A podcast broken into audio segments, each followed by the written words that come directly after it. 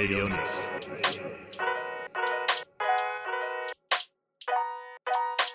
レディオニクス石川美乃です。第8回目。今もう何回目かっていうのでね揉めてディレクターと。いや7回だって8回だって誰も覚えてないっていうぐらいのいい加減さでやっていますけれども。やってること真剣ですからね。でも今大体こう真剣にやっててもあの日々人と話す話って花粉症かワールドベースボールクラシック。ね。もう最終回じゃなくて何て言うんだっけあれ。決勝戦か。決勝戦の時はですね僕はね明日決勝の朝からだってのは知ってたんだけどあえて見なかったっていう。もうなんでこう嫌なんですよ。この 流れに乗るのが。いるじゃないですかそういう人。だから布団の中でもうやってんだろうなと思いながら友達に「おはよう」とかなんかこうなんか LINE が来てたから「野球どう?」みたいな「やってるよ」あそうもう見ない。終わった頃に起きようと思って。ねそんな。日々送ってたんですけどこうみんなみんなと意見が同じになっていくとそろそろ自分の意見を変えた方がいいっていうふうにねマーク・トインかなんかも言ってましたからあえて違うことをやってることで。であのかくれんぼっちさんからもこうメールがね来てましたけどもやっぱりこう花粉症の話をね自然と一体となる感覚を感じてみたいですが私も花粉症のためこの時期は室内にこもりがちということで。花粉症に関連して不思議だと。先日トマトを食べた時のこと。普段は生トマトをほとんど食べないんですが口にすると鼻づまりや喉の違和感が一気に現れる。これねアレルギーって複合的な作用ってあるらしいんだよね。映画を見てたらこの前アレルギーを起こすお父さんがいて猫をなぜてる時平気。紅茶を飲んでも平気。それをいっぺんにやるとアレルギー症状が起きるっていう。すっごく難しいらしいですよ。だからこの組み合わせっていうのは。なかなかね。そういう不思議なことがいっぱいあるのでもっとアレルギーのことをしてみたいというふうに書いてありますけどまあこれ本当に誰かをこう責めたくなるじゃないですか。杉花粉だから杉をいっぱい木材利用しなきゃいけないとかね。だけどこれもう知ってます？結構皆さん知ってるから。キーボーが知らないことは大体。これネアンデルタル人ですよ。あ知ってるんだ。じゃあやめようかこの話。一応、ね、一応しておくとネアンデルタール人のまあせいなんですけどもこれ改めてネアンデルタール人は実はあの最近よく言われるようになりましたけどもホモ・サピエンスとこう混ざってるっていうね。でまあアフリカから6万年ぐらいこう一部がアフリカから旅立ってユーラシア大陸に行ったところでネアンデルター人と出会って。でそこで、まあ、数年前のまあこれで人類でネアンデルデルタデルタネアンデルタール人が子供を作ったことが最近判明してきてるんですけど、まあ、DNA を調べると現在アフリカで暮らすアフリカ人以外アフリカを出なかった人たちの1から6%その人たち以外の人々の1から6%にネアンデルタル人の DNA があると。僕たちねアフリカ出てますから。でアフリカの人は違うんだよね。残ってた人出てない人たちは。シベリアに暮らしていたデニソワ人の DNA も見つかってます。東アジア人の方がヨーロッパ人のわずかに多い。僕たちの方がね多い。でこの DNA がさまざまなことに影響を及ぼしてるんだけどバンダービルド大の遺伝子研究者トニー・カプラという人が2万8000人の健康データベースとネアンデルタール人の DNA を当時比較したんです。でネアンデルタール人の DNA を受け継ぐ現代人はこれねだからいろんなものを引き起こすんですよ。日光角化症いわゆる皮膚がんの前段階を起こすのもこれネアンデルタール人。血栓ができやすい人っているじゃないですか。これもネアンデルタール人のせいなんで体だけじゃなくて実はうつっぽい症状っていうのもこれネアンデルタル人タバコ中毒。タバコに弱い。だから西洋人まあ例えばコケイジャン白人って言われる人よりもアジア人の方がタバコ中毒になりやすいんだよね。僕タバコやめる時にアメリカでそのタバコをやめるアメリカに着いた途端にこいつの講義を受ければ一発でタバコやめられるっていう 講義に連れて着いた次の日に連れて帰ったの。4時間聞けって言われて。みんな友達が辞めてて「おみのるまだタバコ吸ってんのかよ。一緒行こうぜ」って言うね、と思って。ドイツからさそのすごい先生が来てるからって「いやもう怪しいよ」とか。でもねその全部の仕組みを脳みそでに教えてくれるわけよ。タバコ産業がどうになってるか。なぜ中毒になるかみたいな。で休憩時間はタバコ吸っていいの。だんだんその話で確かに休憩時間で美味しくなくなってくるんだよね。吸っていいよって言われても。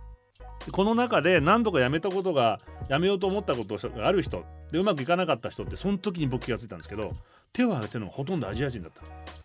コールドターキーって言うんだけどブワーって冷や汗が出たりとか。で実際俺もそれやめおもう絶対吸わないと思ったんだけど次の日友達と出かけてて舌がこうやって真ん中になって「どうしたのみんなってよくわかんねえ」とかって言ったら「タバコ吸った方がいいよ」って言われてつって治ったの。だからまあ彼に言わせるとえっとヘビースモーカーってタバコすぐやめれるんだよね。実は。ヘビースモーカーの方が。なんでかっていうとニコチンを早く体から解毒してるからすぐ次が吸いたくなるわけ。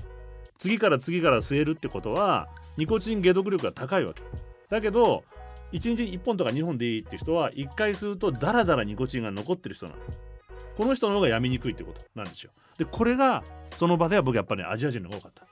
た。なのでこれ今は自説ですけどね。なので やっぱこれはネアンデルタール。で免疫システムにもこのまさにさまざまなアレルギーピーナッツアレルギーとかもそうですし花粉もそうだし。でライプツィヒマックス・プランク進化人類研究所のジャネット・ケリリのチームは現代人のゲノゲノムを解析してネアンデルタール人とデニソワ人の遺伝子がいかに共通しているかを調査して特に際立って共通していたのは3つの免疫システムの遺伝子。でこうした遺伝子が病気などを引き起こしているわけではなくて原人類とネアンデルタル人デニソワ人の共通したものが必ずしも悪いことばかり起こしてるわけじゃないんですそうやって。なんでかっていうとなんでこれをじゃあ受けこんな邪魔なものを受け継いだかっていうとアフリカから出てきて祖先がこうまさに僕がこの雪山歩いてた時感じたみたいに適応してきたのもその土地でもともと暮らしていたネアンデルネルタル人からもらった遺伝子のおかげでアフリカから出てきたから抵抗力ないわけじゃないですかいろんなことに。そこで交配することによって現地で暮らしてたネアンデルタル人の遺伝子をもらって生き残ってきた僕たちなんですよ。でなので逆に例えば血栓ねさっきの。これネアンデルタル人からもらったんですけども怪我をしてもすぐかさぶたができるようになってるわけ。これで。血栓のおかげで。で病原菌にかかるのを防ぐと。で免疫システムはこの花粉とかにねカビとかバクテリアが身を守って新しい土地で未知の食べ物を食べる時に役立ったわけ。いろんなとこに出るっていろんなもの食べちゃうから人間って。なので雑食が一番人間にはいいんですよね。あのベジタリアンとあんまり偏らない方がいいっていう風に。現代のアレルギーが彼の生徒はねだけではないと。おかげでできてることもいっぱいあるっていうので例えば他にも糖尿病ってそうだよね。ちょっと違うんだけどこれは知らないでしょ。よかった知らなくて。糖尿病ってこれ実はあのペスト。あったでしょ？黒死病っていうのが。意外とそんなに古くないんですよでこれは何でかっていうとこれもですねカナダマックスマスターズ、えー、大学っていうのとパスツール研究所が調べたんですけど免疫遺伝子4つの遺伝子が病原菌の侵入から体を守るタンパク質の生成に関与してるんです。でこの ERAP2 って呼ばれる遺伝子を持ってる人はさっき言ったみたいに外から入ってくるウイルスに対して戦うタンパク質をこう作れるようになってる。だけどこれが糖尿病になりやすい性質を持っちゃってる。で ERAP2 と呼ばれる遺伝子を持つ人は生存率がそのペストの時ね40%から50%高かったわけ。なのでペストを生き残った人たちが今ここにいるので糖尿病になりやすいっていうのはしょうがないわけ。でもそれがなきゃ生き残ってこれなかったわけですよ。で今ねこういうことを考えるとまあコロナがあったわけじゃないですか。で今 X ファクターっていう何か要因がコロナで命を落とす落とさないまあもちろんワクチンっていうのもあったけどそれ以外にもあるんじゃないかっていうふうに言われていてもしかしたら今後ね僕たち生き残ってる人間が持ってるものが祖先にこう色濃く出てきてお前らのせいで花粉症なんだよみたいなこと言われる羽目になるかもしれないのでね今のところはやっぱり悩んでるたらありがとうと思ってた方がいいのかもしれない。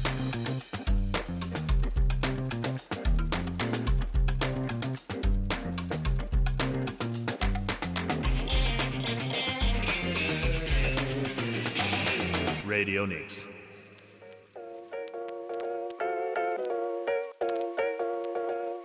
レディオニクス石上がやっております。いやもう一個ねふとこうさっき言いましたけど花粉症と w WBC なんですけどもこれ WBC でこう僕が一番先週のねだから続きでずっと意外とね1週間持ちましたこの思いは。コロコロ気持ちが変わっちゃうんだけどやっぱりこの楽しみながらやるっていうメッセージを一生懸命出してたと思うんですよ選手の皆さんがね。で今までと全く違う野球のまあ選手も言ったけどアメリカナイズされたやり方っていう見方もあるけどそうじゃなくて実は人間の能力っていうのはああいうふうにした方が発揮できると。っていうのは人間の脳みそって快楽を追求するようにできてるんですよね。だから我慢しろとかもう少し辛抱しろとかっていうメッセージだと能力発揮できないんだよ。楽しい楽しい楽しいと思うとどんどん開花していくわけじゃないですか。なので今そういうふうに、まあ、世界一の選手たちがそうやってメンタルを作っていってるわけですよね。でこの前それですごく残念だったのがえっとなんだっけあれペッパーミルをやった高校生だから小学リトルリングかなんかが高校生怒られたんでしょ？だからそれをやめろってあの世界一の選手たちは言ってるわけじゃない。はっきりは彼ら大人だから言わないよ。でも多分僕はそれをやめましょうって言ってると思って受け止めてるんですよ。で実際もう彼らもそういう思いをして野球やってきた選手たちだしあのすごいホームラン打つ選手もなんか一度歯向かったことがあるんだってね監督に。もっと頑張れみたいなこと言われたら頑張ってるよ僕のチームはっていう風に。あのチームメイトの人が当時の言ってましたしやっぱそういうスピリットを持ってる人たちが世界一になっていくってことを本当にギリギリのところで戦ってる選手たちがあえてやってるわけじゃないですか。そのそれを理解しなきゃいけないって僕はすごい思っていてでこれは野球チームだけじゃないと思うんですよ。日本の社会全体にやんなきゃいけないこともう変に意味もなく会社のバカみたいな上司が威張ってみたりさね？大人同士なんだからおめえにそんなこと言われる筋合いないっつうんだよ。で例えばそれも見事にやってるのは益子直美さんっていうバレーの選手がね怒っちゃいけないバレーボール大会っていうのやってるじゃない。あ知らないですか？怒っちゃいけないこれ立派なの。笑ってもいい笑っては笑ってはいいけど笑って笑うのはいいけど怒っちゃいけない監督は絶対怒っちゃいけない大会自体が全部そうなの。彼女はやっぱり選手の時にバレーが楽しめなかったし怖かったと。なんで子供がおかしいでしょ子供が怖い思いをしながらスポーツしなきゃいけないって。でこのなんかそういうふうにバカじゃないかと思うんだよねああいうとこで威張ってる大人見ると子供相手に 何やってんの？でもちょっとねなんかカウン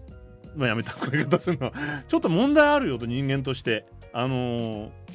危険だと思う。と思うのでまあこれでなかなかでもこれ日本人が理解できてない未だにそういうことがあるぐらいなのでまあきつい方するとこの前なんかちょっと少し前にですねテレビドラマを見てたんですよ。でお母さんがあの言うことが聞かない子供にイライラして平手打ちするシーンがあったの。パチンって殴って。それであの後でごめんなさいごめんねあの時はって謝るシーンがあったでもう一つのシーンを見てたらやっぱり暴力を振るうお父さんがいてでそのあと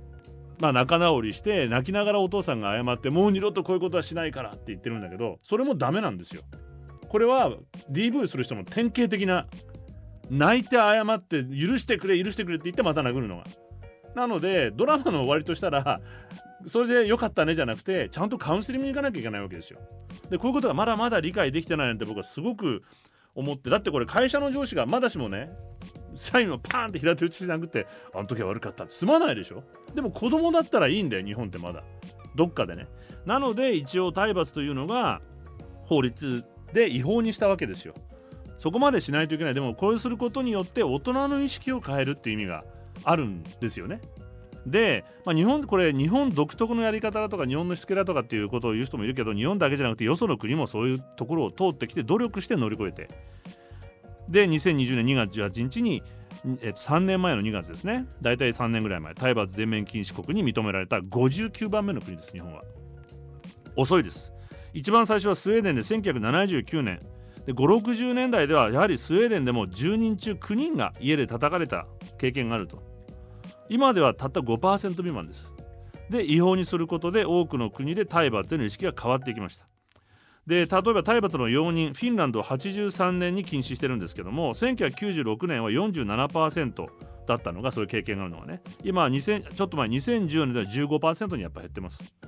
ニュージーランドでも2007年に体罰を法律で禁止していて1981年が90%ニュージーランドで2013年で40%に減ってきてると。でドイツ人でもこうドイツでも、えっと、頬を軽く叩く経験があるっていうのが、えっと、1996年では 83%2008 年では25%に減ってると。これ2000年に、えっと、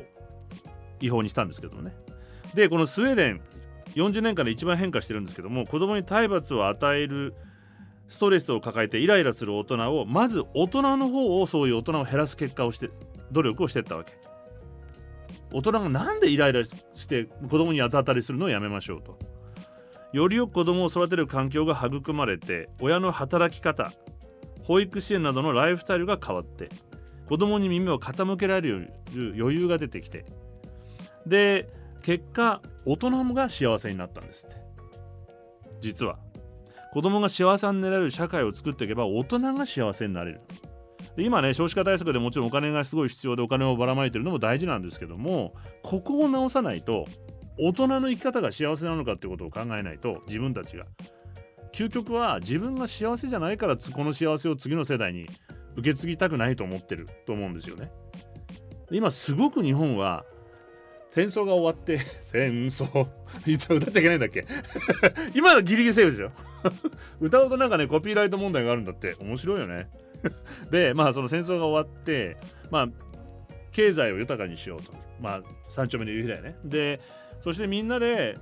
まだすごく不安定な中今より物もなかったし今若い頃レトロブームなんでしょななんでしょ？音楽にしても遊園地があったりとか。でなんでかっていうとおそらくまだ未確定の未来っていうのが昭和にはあったからだと思うんだよね。今は豊かではないけどこの先きっと未来は楽しく明るくなるに違いないという思いがあった。希望があった。からなんとなくあの三丁目の夕日というか昭和が明るく見える。だけど実際昭和生きた人間からするとボロボロですよ。もう 食うもんなんてろくにもうハンバーグカレーしかないしね。もうこれがもう人生のもう最高のご馳走なわけじゃない。ねえおもちゃももうだってあれですよ。お母さんのミシンの糸が巻いてあったやつに割り箸つけてやってないかキーボード世代だと思う。これ戦車みたいに輪ゴムでこう走らせたりとかさ。すごくない？このクリエイティビティ。ねまあそんなようなわけだったわけですよ。何のガジェットもないしね。まあせいぜいこう指をなんかパタパタすると煙が出る不思議な。あれ何が面白かったんだろう。あと単に針金がぐるぐる巻いてあるだけで階段をこう降りてくる。ビヨンビヨンビヨンって。もうスライムが出る時は衝撃だったもんね。な何が面白いのか分かんないけど ベッタベタしてね。まあそんなわけですよ。でしかも思い出した昭和のあの初めて太陽光で動く計算機が出た時計算機なんて必要じゃなかったのに欲しかったもんね。まあこんな時代だったわけですですから。ソーラーパパネルですよ。まあこんな時代だったのででまあそんな風に実際経済を求めていってで豊かになりました。で次に今日本がやらなきゃいけないことは何かっていうと徹底的に人権を満たしていくことだと思うんですね働く環境とか同性同士でも結婚ができるとか子どもの人権をしっかり守っていくこと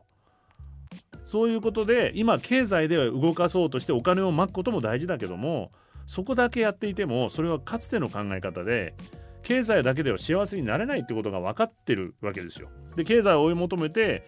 共働きになって子供をちゃんと育てる環境がなくなっていってしまったりとかいう状態がついてると思うので、まあ、なので今そんな風にね日本はこれからやらなきゃ実はいけないことって僕はすごくいっぱいあるんじゃないかなというふうに思ってるんですけども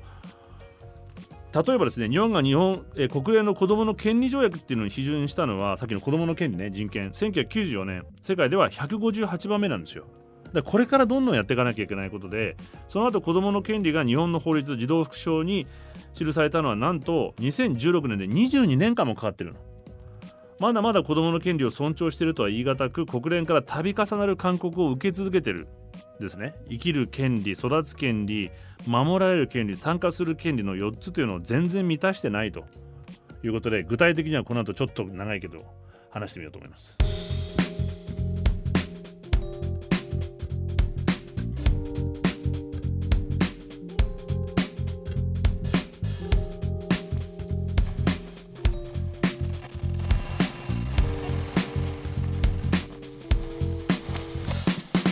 Radio Nix.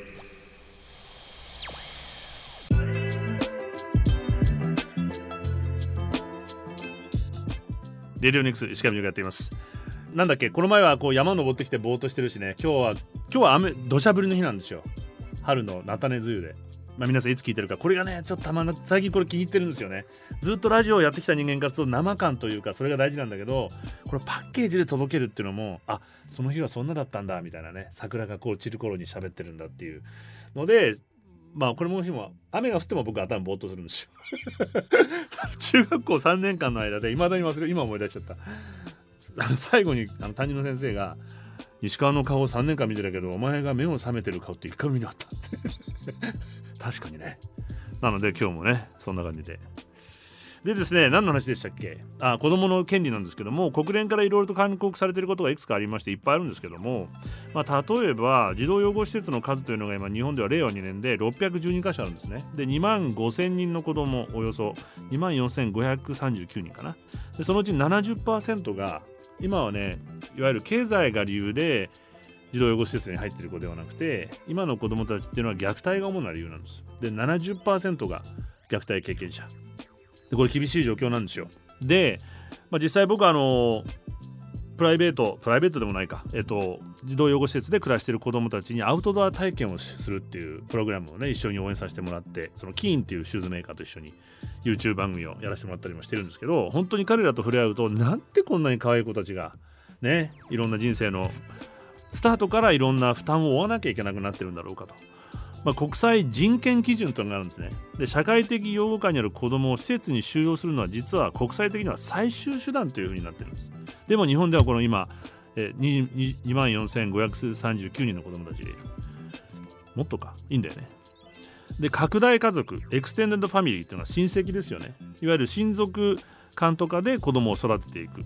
っていうことが望ましいと。もしあの両親がいないのであればね。でまあそうした拡大家族による養育や養子縁組。っていうのがまず求められる。でこれ確かに昔の日本っていうのは核家族ではなかったので僕のおばあちゃんも育ての親と生みの親が父親が違ったりしてましたし親戚のうちで育ったって多分皆さんおじいちゃんおばあちゃんとか若い子はひいおじいちゃんひいおばあちゃんに聞いてみるとそういうことって普通にあったと思います。親戚のうちで支え合うっていうのが。でも今核家族になったので余計こういうこと。で血縁にこだわるので日本はなかなか難しい。でその次にその国際人権基準が認めてるのがこれが難しい場合里親養育が不適切でその子どもの最善の利益にならないと判断された場合によってのみ初めて養護施設養育という最終手段を用いようと。だからので順番で言うとさっき言った親族があってその後養子縁組ですね。その次に里親というのがあって4番目の最終的な選択として施設養育があるということです。で特に問題なのは日本の場合ですね3歳以下の乳幼児ですね。乳児院っていうのがあるんですよ。でこう2020年では396人の赤ちゃんが今144箇所の乳児院で暮らしています。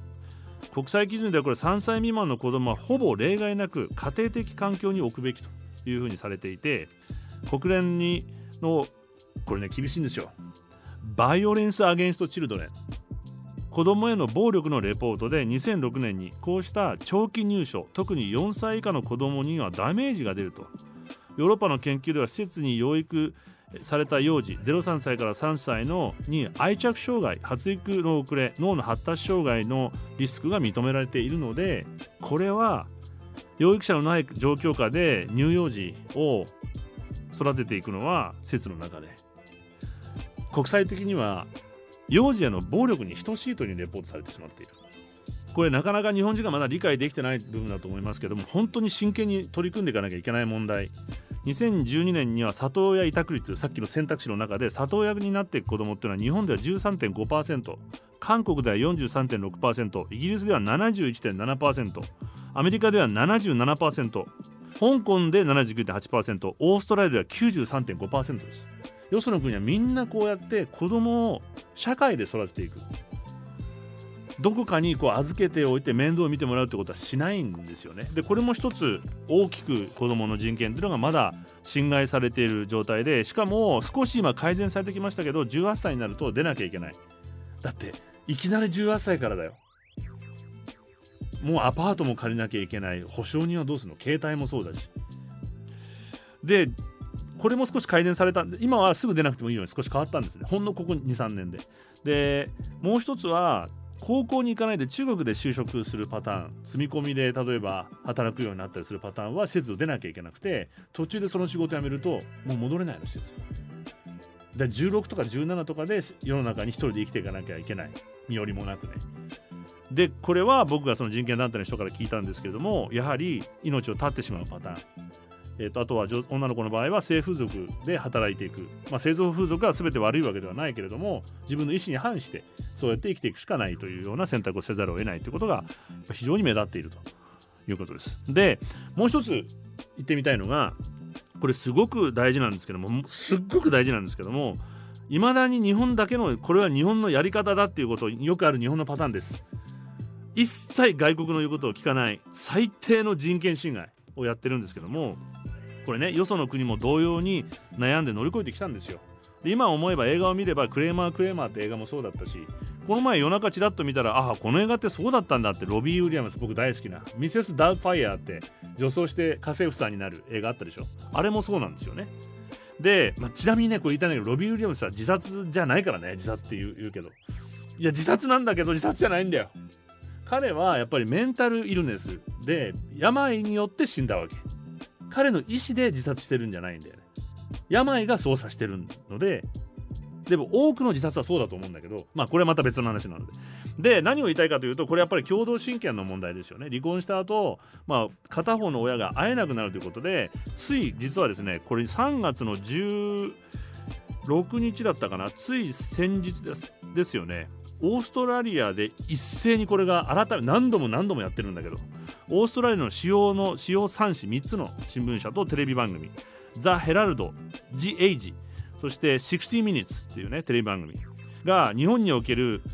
実施誘拐及び単独親権の闇に関する合同調査っていうのを行っていて2023年3月19日だ同時に記事を記事を一斉配信してます。オーストラリア人被害者のみならず日本社会全般の問題であるよというふうに。日本人の元配偶者に子供を誘拐されたオーストラリア人の親たちは何年にもわたって我が子と連絡が取れないで両政府の緊急の行動を要求しているとこれはもう本当にオーストラリアだけじゃないんですけども現在82人のオーストラリアの子供が誘拐されている日本にとったら離婚したどちらかの親が連れてってることにしか過ぎないんだけれども世界の基準からするとこれは家族内誘拐というふうに相手の承認を得ないでどちらかの親が連れていくわけだから誘拐なんですよこれは。しかも国外に連れてっちゃうわけだから自分のオーストラリア人これはアメリカでもそうだけど。はっきり言うと北朝鮮とやってること変わらないよとまで言われてます。で2004年以来8人のオーストラリア人の子供が日本人のパートナーに実施誘拐され会えないままだと。でこの3子によると数十人の親は心の限数十人の会えない方の親ですね。心の限界まで追い込んで子供自身も精神病棟に送り込むような事態にまでなってると。自分の意思に反してではないからどちらかの親に日本の警察はインターポールの発行した行方不明者通知を繰り返し無視し続けて司法制度は両親が子どもたちに面会できることを保証する裁判所命令を執行することを拒否していて彼らの嘆願に耳を貸さないと。フランス当局は日本で実施誘拐された今100名以上の同国籍の子どもを特定しています。アメリカでは475名。国連フランス上院米国下院で日本政府は非難を何度も浴びて勧告されています。でこういう状況の中でこれらの形成は、まあ、日本政府はじゃあ何と言ってるかというとこれらの係争はこれ日本でもねちらっと聞いたことあると思いますけどこれらの係争は私的な問題に過ぎないと。あくまで家族間の問題でしかなくてさらにですね単独親権制度は配偶者間の DV から保護するのに必要なんだと。これよその国も同じ状況なわけだよね。日本独特な DV 日本だけ DV ででこれ子どもの面会に実は別れた夫婦同士が全く連絡も取り合わずに会う方法がちゃんと確立されてるんですよ。間にその支援施設が入って子どもの受け渡しをしたりとかなので DV は原因にならないですがこれがねこっから先はみんな知らんあの伝えられてないんだけどこれ日本ではどうなってるのかとこれずっと報道を見ていくとめちゃめちゃ面白いって言っちゃ悪いんだけどこんなくだらないんだと思うんです。これを単独親権を支持しているのは意外とリベラルの左派なんですよ。女性の権利を守れって言ってるんです。母親の権利を守れ。母親は子供が育てるんだと。父親は危険だと。でこの有名なシングルマザーズフォーラムって名前言っちゃうけどあのシングルマザーを支援してる団体も絶対に危険だからダメだと DV だと。そんなみんなが DV なわけないじゃない。離婚する全員がはっきり言えばじゃないですか。でまああるいは DV だとしてもちゃんとそれ子どもの問題とは別に分けることができると。にしてもこれ左派がで一度ね朝日新聞系のねネットニュースなんかこのニュース出したんだけど慌てて削除したんですよね。それぐらい政治的に彼らはこの問題には触れたくない触れたくないっていうかまあ単独親権を求めてるんですリベラルの人たちは。で意外と面白いのがここ面白いとはっきり言っちゃいますけどあの単独親権じゃなくて共同親権にしろって言ってるのは右側の人たちなんですよ。なのでテレビで言うと産経フジテレビはそっちこっちの主張をやるんです。なぜかわかる？父親の権利を父権社会を取り戻したいと。日本の社会は家父長制度によって成り立ってるんだと。お父さんが偉いんです。っていう。なので父親の権利を親権を守れっていう立場なんだよね。なのでそれにまたあえてそんなもう一度そんな社会にしてたまるかっていうのが左側の人。こんなくだらないことをやってるんですよ。でメディアの報道もこれに完全に習ってるわけ。これはで実際、まあ、父親の権利母親の権利っていうのが主張されてるんだけどもこれは子供の権利なんですよ。あの夫婦は辞めることができても親は辞めさせてはいけない。日本では親辞めれることができちゃって逃げることすらできちゃうんです。なので逆に言えばね女性の権利を守っているように思えるけども女性に自動的にほぼ親権がいってしまってシングルマザーが困窮する状態になって虐待も起きちゃうっていうことも起こりうるわけですよね。なのでもう一度しっかりと今何が起きてるのかってことを見ながら世界のよその国に耳を傾ける必要性っていうのがあるとね僕はもうこれは理解やめときましょうか 続く。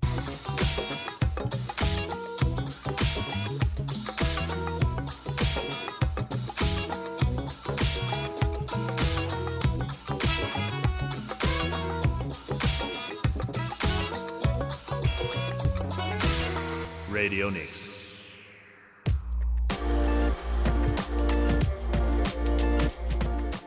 ゲリオニクス今子供のね人権というのを先ほど話していましたけれども、まあ、これは本当にいろいろいろんな言い分があると思うんですけどまずは子供の人権だっていうことをもう一度真ん中に据えて考えてもらいたいなと思うんですけども、まあ、そんなふうに日本は長年他国からこう非難をずっとされてるんですけども変える気配すらないと。実際どういうことが起きてるかというと日本ではま離婚する際に子供を先に連れ去った方が結果実質支配できて親権を取ることができちゃうんですよね。これ男でも女でも。だから実は自分の子供に会えないお母さんもいっぱいいるの。異常でしょこれって。自分の子供だよ突然会社から帰ってきたら旦那がだ子供連れてってもう一生会えないっていう人がいっぱいいるの。で権利も失っちゃうからね。会う親権だから。お願いして会わせてもらうしかない。嫌だって言われたらもうどうにもできない。でこれに対して、まあ、さっきも言いましたけども例えばちょっと前2020年3年前7月8日ですね EU 議会が日本に対し子どもの連れ去り禁止にする決議というのを採択して賛成686反対棄権が9という圧倒的賛成で日本に反対決議出てます。国際結婚によってヨーロッパで暮らす日本人の親が結婚が破綻した時に相手に無断で連れ去ってしまうと。一度連れ去られたら日本の法律に阻まれてもう一人の親は自分の子供に二度と会えなくなる。無理に会いに行ったら逮捕されます。こうした連れ去り行為は欧米では先ほども言いましたけど拉致誘拐行為アブダクション。まあどうせアブダクションだったら宇宙人 じゃこういうふうに言っちゃダメだ。気になるねでもあれ。まあ今回のこう非難決議ではこうした連れ去りを禁止したハーグ条約が十分に守られていないハーグ条約って一応ねちゃんとそういうことやったら返さなきゃいけないって言ってるんですけども返さないんです事実上は。面会訪問などの裁判所の決定が実行されていない共同親権を導入することを勧告されてるんですけども注目すべきなのは日本社会が一番理解できてないこの部分です。これは子供を傷つける子供の権利を侵害している行為だと指摘していますやはり。欧州議会議員は子どもの最善の利益を守ることを第一に考えるべきでありまた子どもや親権のない親との将来の関係に及ぼす長期的な悪影響を避けるためこの連れ去りの問題は迅速に対処する必要があることを強調している。また国連の児童の権利に関する条約子どもの権利条約最近よくね少し聞くようになりましたけどこれにおいて全ての子どもはこの利益に反するものでない限り両方の親との関係や直接的な交流を維持する権利があるとされていることを指摘しています。子供の権利です。で親はそれを満たさなきゃいけない両方の親に義務が課せられてるんですよ。子供に対するこれは重大な虐待であるというふうに強調されています。ま、日本政府はこれに対して具体的な数を挙げて誤解だ誤解だっていうふうに言ってるんですけども。いやいやこういうにやってます。誤解だと。だけど EU 議会はこうした日本の実態も調査した上でまだそんなこと言ってんの？と。僕その会議の様子を映像で見たんですけどお前ら江戸時代かっていうふうに 言われててなんで江戸時代とか思ったりもしたんですけど、まあ、それぐらい よく知ってるってことです向こうは。まあ、なのでまあ、今回だけでなくずっと勧告されてます。2018年在日本大使26名日本にいる大使26名が子どもの権利条約を適用し尊重するように法務大臣に書簡をも提出してます。フランスのマクロン大統領ドイツの前メルケル首相イタリアのコンテ首相は会見の際直接前安倍首相に懸念を伝えていると。ちょっともういい加減した方がいいよと。でヨーロッパだけじゃなくて先ほどのオーストラリアも家族の法律を変えるように勧告しています。アメリカ国務省も2018年日本をハーグ条約不履行国というふうに認定していてこうした日本の現状を子供が入ったら出られないブラックホールだというふうにまで。でこれは国際問題だけではなくて2019年子どもの権利条約30周年のスピーチではこうした一方の親に連れ去られる子どもの数は年間15万人に上りこうした誘拐行為は罰せられることもない。これは1994年に日本も批准している子どもの権利条約を侮辱する行為である。国家間の問題ではなく引き離された親子の問題。子どもの権利を踏みにじる行為だと。で今これ SDGs とか言いますけどもこれ SDGs ってこういうことですからね。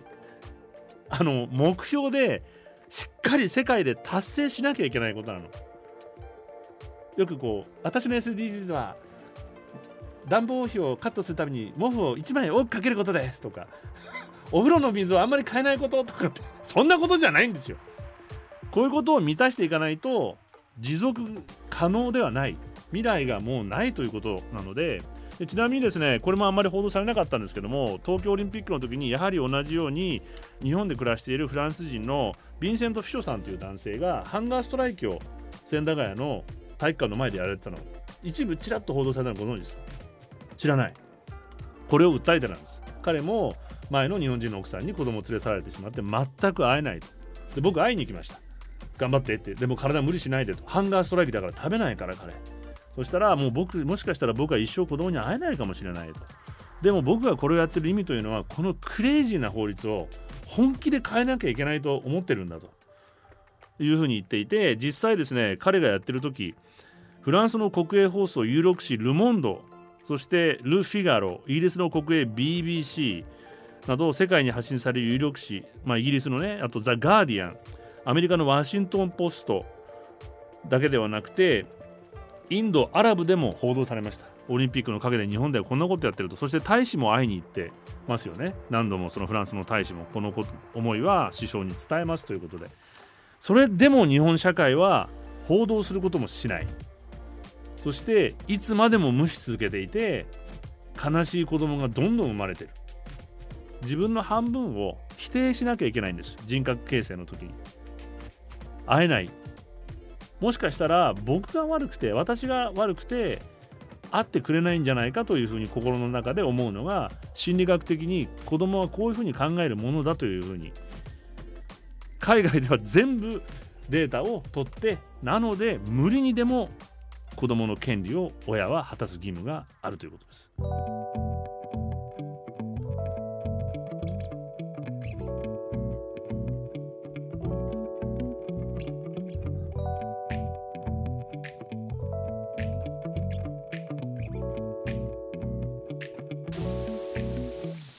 Radio Nix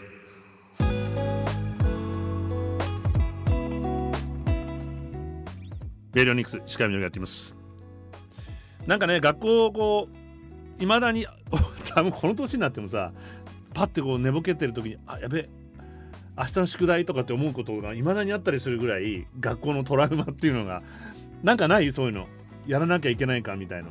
もともとやってない結局やってないんだけどね。なので学校っていうのはやっぱ楽しくなきゃいけないなと。でさっきねスポーツにしてもそうだし子どもの権利の中でやっぱり愛されて子どもは楽しんでいいという権利が遊ぶ権利まで入ってるんだよ。さっきの子どもの権利条約の中に。子どもには遊ぶ権利があるわけ。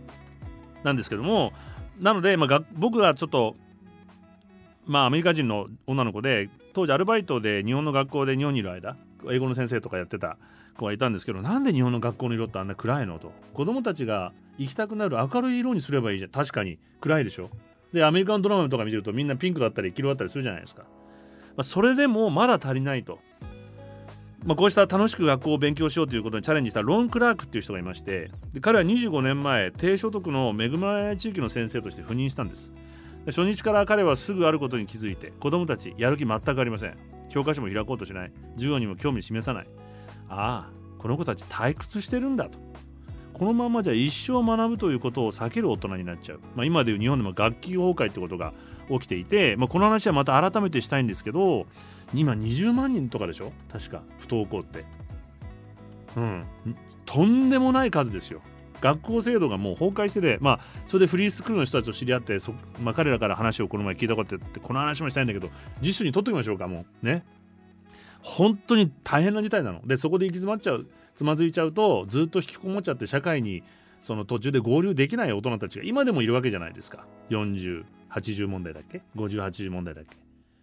学校時代につまずいてるだけでこれは彼らが悪いんじゃない。学校が悪いんですよ。制度がね。で彼らの興味を引きつけるために火をつけようと彼はロンクラーク思います。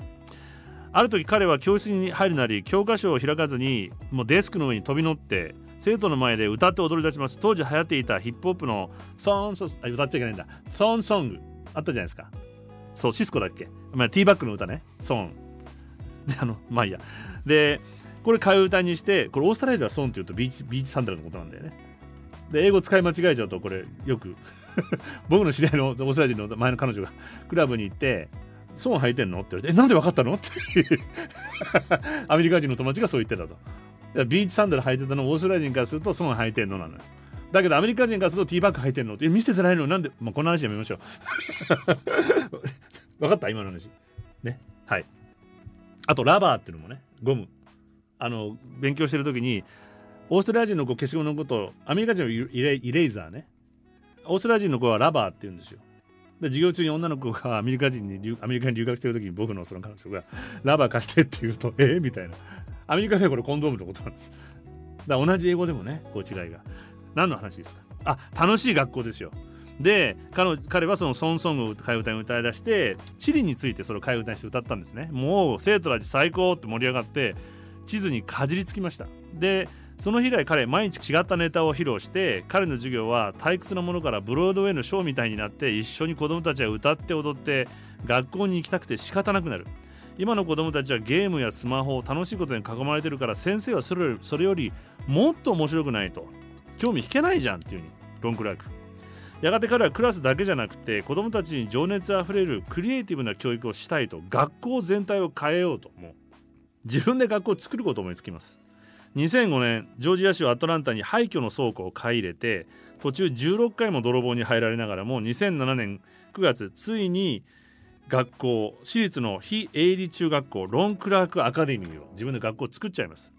この学校すごいんですけども映像を見るともうアミューズメントパークみたいになっていてハリー・ポッターのホグワーツ魔法学校そっくりみたいになってます。で各教室にはテーマがあって「スター・ウォーズ」の部屋とかに行くともう壁一面にキャラクターがブラックライトがビカビカにこう授業中になったりとかするになってます。でドラゴンの部屋では天井から CG のドラゴンがグワーッと降りてきたり、まあ、教室に入る前にはちゃんと秘密の呪文を言わないと入れないとか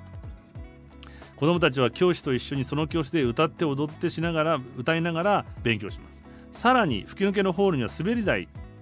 と天井からバンジージャンプができるようになってます。これやりすぎだと思うでしょ。もうちょっと我慢して聞いてください。単に子供を甘やかしてるだけじゃないです。子供たちのやる気を引き出すための手段でしかない。これは。楽しいやる気満々になった子供たちは通常よりも高いカリキュラムの授業を積極的にどんどんこなしていく。さらに55の厳しい校則もしっかり率先して楽しいから学んでいく。めちゃめちゃ礼儀正しいですここの子供。挨拶礼儀相手の目を見て話すなどのしつけも積極的に自ら身につけていきます。結果互いを生徒たちが思いやるようになりいじめもなく励まし合える家族のような存在になっていく。教師たちはこの中に必ず将来の大統領世界のリーダーになる人たちがいると信じて接するようにする。尊敬を込めてね。するとそのように接してもらった子どもたちは自分たちの中に無限の可能性を見つけ成長する。実際この学校の高校の進学卒業率は100%です。ドロップアウトする子いません。IB リーグをはじめ一流大学を含めた大学進学率はなんと95%生徒たちだけじゃなくてロンクラークはこの教育法を広げるために世界中から教師を迎え入れてその数8000人です。見学とかね。でこの学校の吹き抜けホール先ほど言いましたけど2階から1階へと降りるチューブ型の滑り台はこれ必須科目。112人生徒全員がこれをクリアしないと成績がもらえないと。やんなきゃいけないことなんです。ロンクラークは子どもたちにみんなと同じように階段なんか使う必要はない。退屈な安全な道なんか選ぶな。今まで誰も通ったことのない道を進む勇気を持とう。滑り台の滑るように楽しく人生を切り開いていってほしいというふうに伝えています。Radio News.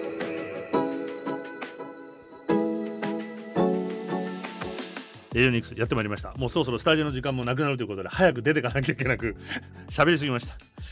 でもあの先週ねちらっと話していいちいろうさんからツイッターを嬉しいのが来てたのでちなみにですねこの番組のスタッフが変わりまして始まって早々一身上の都合により。夏子というのが今ツイッターいろいろ書いてくれますけど夏子さんってインター FM フラッシュポイントの夏子さん偶然かな箕輪さんは変わってなくて爽快。リスナーにグラーって怒らないかドキドキしながら聞いてますといういいちまさんが。いやこれねインター F の時から僕は怒らないっていう方向で自分でやってたつもりなんですよ。でもそういう印象を与えてしまっているっていうね。よくないねこういうの。いやなソフト路線っていうのはテーマだったなあの時。それでも。今でもソフト路線目指してるんですよ。なんでしょちゃんと。でしょ？こうなんていうの？メローなミドルエイジのこうなんていうの？いやいや本当に。これを今日まあいいや。で何を言いたいかというとこのえっ、ー、とそうそうなんか同窓会みたいで嬉しいって彼女も帰ってくれたあったんでね確かね。ね。でその同窓会で僕も同窓会行った時にいろいろこう懐かしい友達と会ったりして思うことがあって人は変わるのかあるいはあこいつって本当はこういうやつだった。その本当の核の部分が出てきて今こうなってるんだって長い間見ると思ったりすることが多くて今あの千尋さんがどう変わってるか夏子がどう変わってるか僕がねだからそのソフト路線やってるつもりでも全然変わってなかったりするように英国心理学会で注目された研究があって人は変わるのかというのがその何年か前のインターフンと僕は変わっているのか怒ってないのか長期的な調査があります。よく人間の細胞はだいたい7年から15年でほとんど入れ替わるって言うじゃないですか。歯とか目のレンズ細胞脳細胞の一部はそのままらしいんですけどだからそうなんですね。目ってこうなかなかね。で皮膚はだいたいでも 2, 2週間から4週間で肝臓は150から500日でも変わっちゃうんですって。全部。だから500日ぐらいお酒我慢したらもうフレッシュなリバーにこうなるんじゃないの？で胃や腸はだいたい5日以内に変わっちゃうんですって。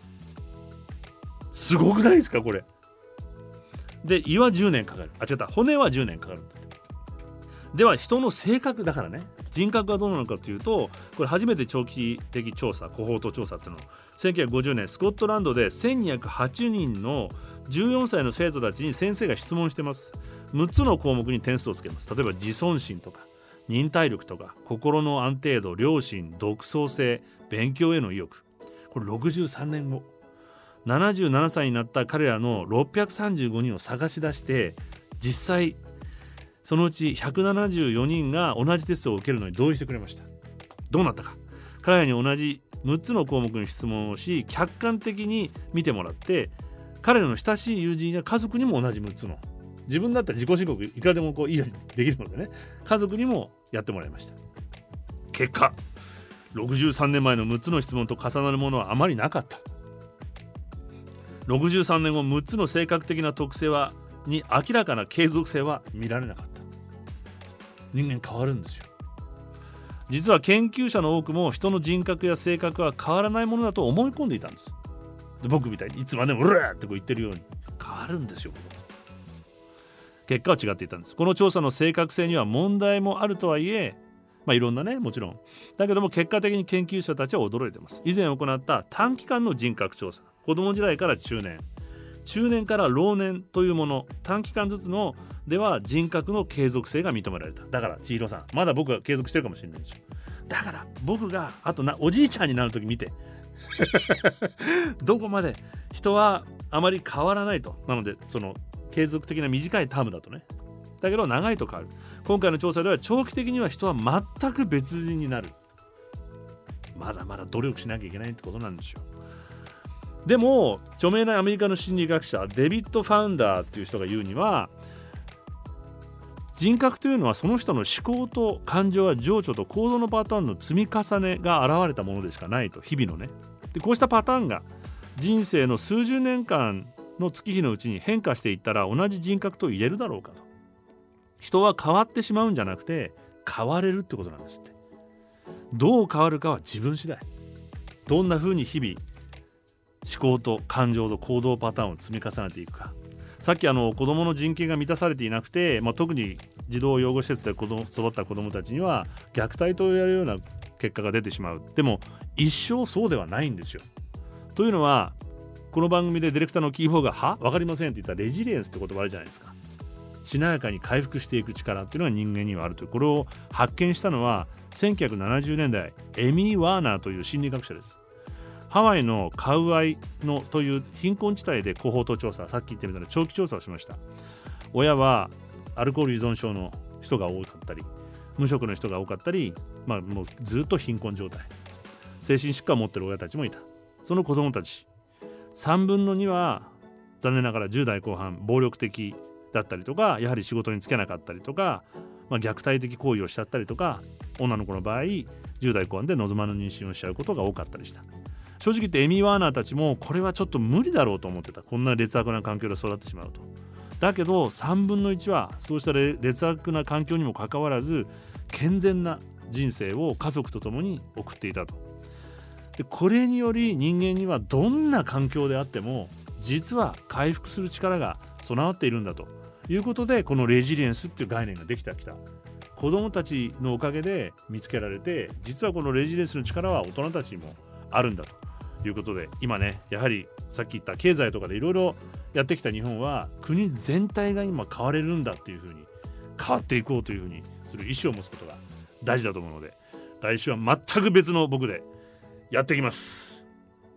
アリオス。無理だな。